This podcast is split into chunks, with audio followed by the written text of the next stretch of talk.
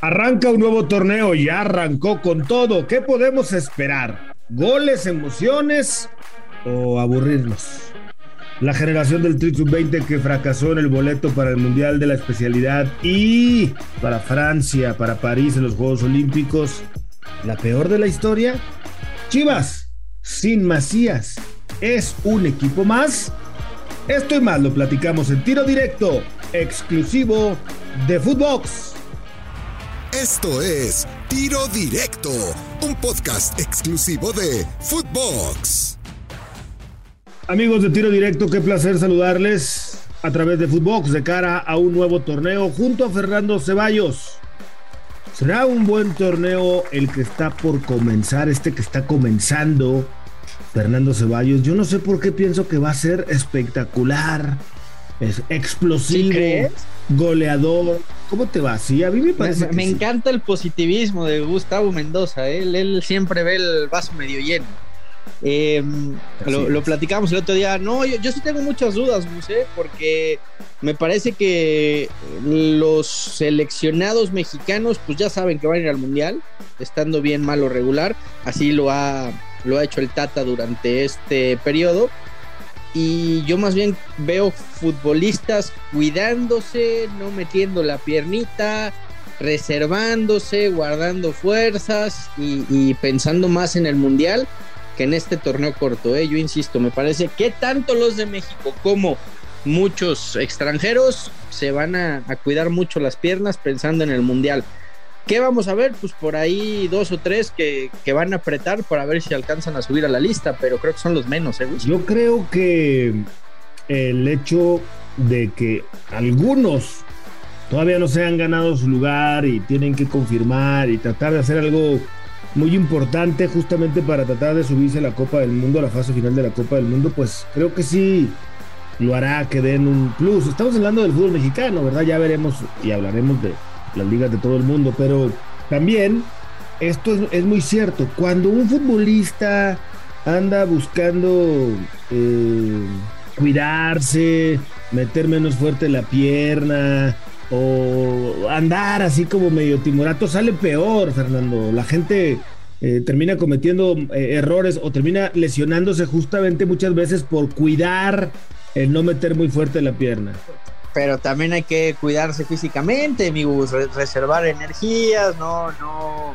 no estar propenso a una lesión muscular, no sé, yo, yo, yo le tengo muchas dudas, la verdad, al, torneo. Ojalá, ojalá tenga razón y, sea un torneo espectacular, de ida y vuelta, brillante, eh, con muchos goles, Moac pero, pero pues también hay que decir las cosas como son. Los últimos torneos tampoco invitan a, ilusionarse mucho, por lo menos con el arranque. Pues sí, yo, yo siempre soy muy optimista. Digo, después, muchas veces, tristemente, termino decepcionado por que lo que yo preví no salió como yo esperaba, ¿no? Pero, pero yo ciertamente confío. Ahora, también hay muchos jugadores nuevos, Gustavo, y ya, y ya te la sabes con los extranjeros, hay que darles pues ese tiempo de adaptación, en lo que en lo que entienden cómo es el fútbol mexicano, adaptarse al país, hay que tenerles paciencia.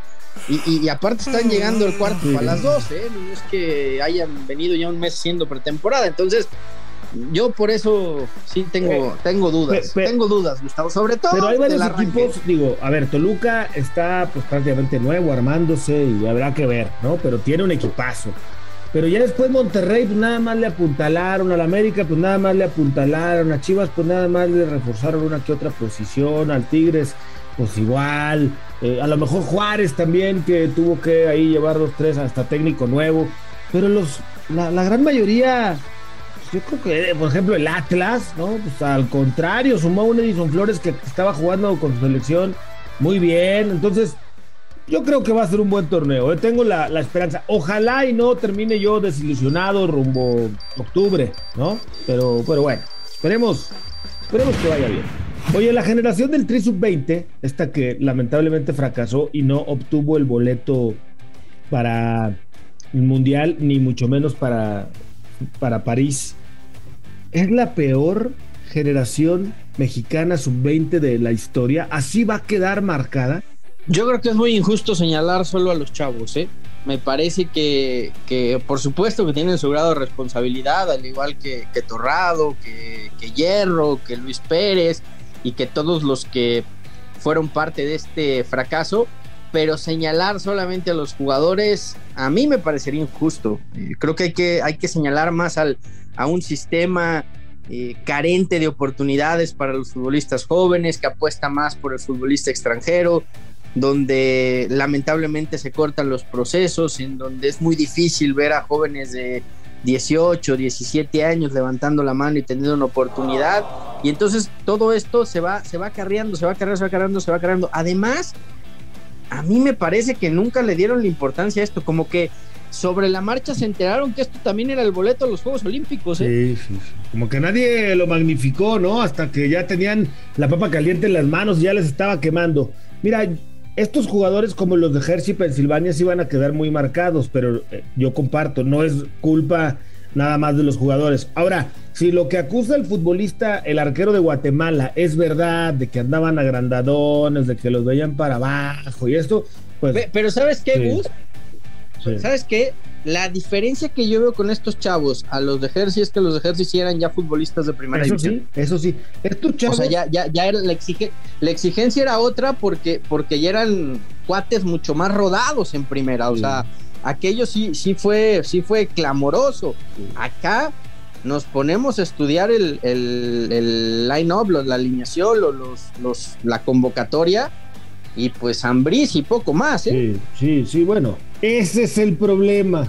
Digo, ¿cómo culparlos del todo a estos muchachos que obviamente son los responsables de haber ejecutado de la manera que hicieron cada una de las acciones en, ese partido en concreto y en los demás? Pero si no les están dando la oportunidad, no tienen el fogueo. Fíjate que, la, ¿sabes qué presume mucho la liga, la federación y los equipos de fútbol?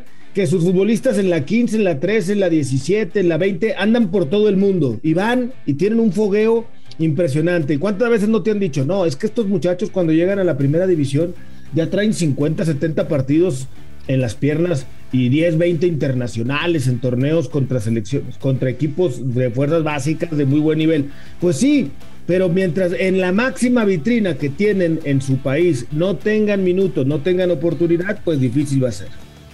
Sí, yo, yo por eso es, es como el, factor diferencial que le veo a, los de Honduras, a esta selección que fracasó en, Honduras, en San Pedro Sula, a lo que pasó en, Pensilvania, ¿no? En Hershey. Eh, aquello sí era una selección mucho más rara, claro, aquello era preolímpico, o sea, eran sub-23. Estos chavos eran sub-20. También eh, no sé por qué ahora CONCACAF decidió juntar los torneos y, que el mismo diera los boletos, quizá por los tiempos y, para no arriesgarse a, otro tema, pero, pero sí, habrá que ver y, hay que ver cuántos de estos llegan a primera división y cuántos de estos se logran consolidar, porque mientras la liga no cambie y, siga llena de, futbolistas, porque dicen, es que culpan a los extranjeros, no, no culpamos a los extranjeros, sino que el, el hecho de tener tanto jugador extranjero, ha hecho que los, los equipos se relajen, no trabajen abajo, no se preocupen por formar futbolistas. Yo me acuerdo, Gus, cuando eran cinco extranjeros, pues prácticamente todos debutaban chavos en primera división y, había muchísimos jugadores mexicanos de, de, altísima calidad. Pues sí, sí, eh, son otros tiempos, lamentablemente en eso sí estamos fallando y feo. Oye, este tema pues no te va gustar mucho, no te va a dar alegría, sobre todo el término. Bueno, gracias por invitarme. No, no, no, espérate, aguanta.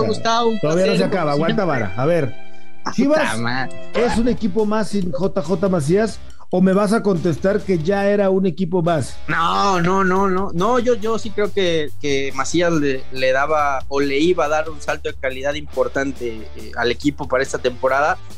Eh, era un refuerzo más prácticamente porque no estuvo la temporada pasada por por temas físicos, por ahí se empezó a enganchar al final de la misma y ayudó mucho, eh, venía haciendo las cosas muy bien en pretemporada. Y, si hay un problema grave, ¿no? Porque no, no hay muchos nueves mexicanos, y esto va en relación al tema que platicábamos hace rato, la falta de producción de futbolistas. Hoy, hoy Chivas, si quiere salir al mercado, la verdad es que sus opciones son, son muy, muy, muy limitadas. Y un 9 de la categoría de Macías, pues, pues no lo hay. ¿eh? Pues a ver, Yo creo que Chivas de por sí no era uno de los contendientes claros, por lo menos no de los 3, 4 o 5 favoritos de, de, la mayoría, ¿no? Después de que se pueden el, hilvanar o pueden tener una buena temporada y pueden entender muy bien la idea del técnico otra vez y seguir, y que pueden dar la sorpresa, claro, como la dio en su momento el Atlas, ¿no? Que hoy, pues en automático vuelve a ser candidato. Pero cuando el Atlas fue campeón, pocos o nadie lo daba como favorito. Con eso, aclarando eso. Nadie. ¿No? Nadie. Aclarando eso, bueno, pues a mí me parece que Guadalajara, con o sin Macías, pues no tenía eh, la etiqueta de favorito al título.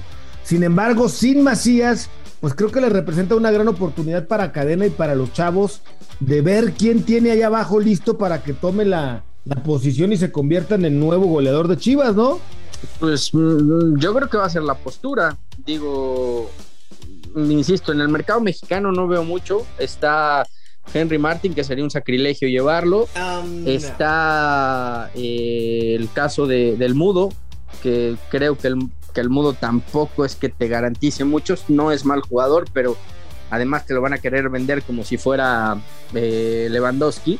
Y, después está ir a buscar a la, MLS, ¿no? platicábamos el otro día de Brandon Vázquez, este chavo mexicoamericano que ah. tiene eh, ocho goles, es el mexicano con más goles en, MLS, buen físico, 1.93, va bien por arriba, tiene, tiene, tiene buen juego con los pies.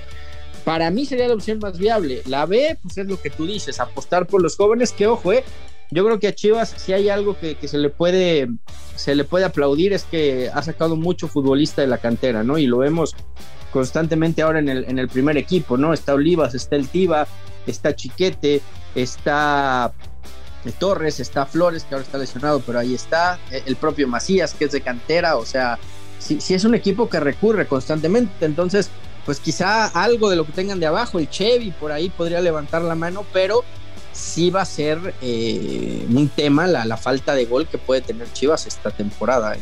¿Tú qué dirías de Guadalajara? ¿En qué lugar de aspirante candidato al título lo pones? Yo con Macías lo ponía entre los cuatro primeros. Sin Macías, creo que va a estar entre los ocho primeros. De todas maneras, este, es un buen pronóstico el que le estás poniendo al equipo de Guadalajara. Y creo, y creo que Cadena va a jugar sin nueve y va a jugar con Vega y el Piojo Alvarado y dos delanteros ahí intercambiando pues posición constantemente. Esperemos que así sea. Yo quiero que Guadalajara ande bien, que te quede claro, mi querido Fer Ceballos. Siempre quiero que ande bien el rebaño. Lo que pasa es que hace mucho, mucho, mucho. ¿Te puedo preguntar algo muy Para ti, Ricardo Peláez, ¿es un buen director deportivo o no? Eh, para mí, tiene más fama de lo que realmente hace. ¿Para ti? Para mí, para mí es un buen director deportivo y creo que hoy, en estas situaciones, es donde lo vamos a medir. Hoy, hoy vamos a ver si Peláez realmente es ese gran director deportivo, porque presupuesto tiene, iban a fichar a Orbelín, se cayó, dinero hay, vamos a ver si es capaz de, conseguir un 9 para el Guadalajara, ¿no? Ojalá y así sea. Mi querido Fernando Ceballos, te mando un abrazo. Fuerte abrazo, amigos. Y, suerte con la laguna, que ya no les quiten jugadores. Ay, ya no me digas, mano, que me va a doler la cabeza. Yo soy Gustavo Mendoza. Ahora me escucha, ahora no. Esto fue Tiro Directo, un podcast exclusivo de Footbox.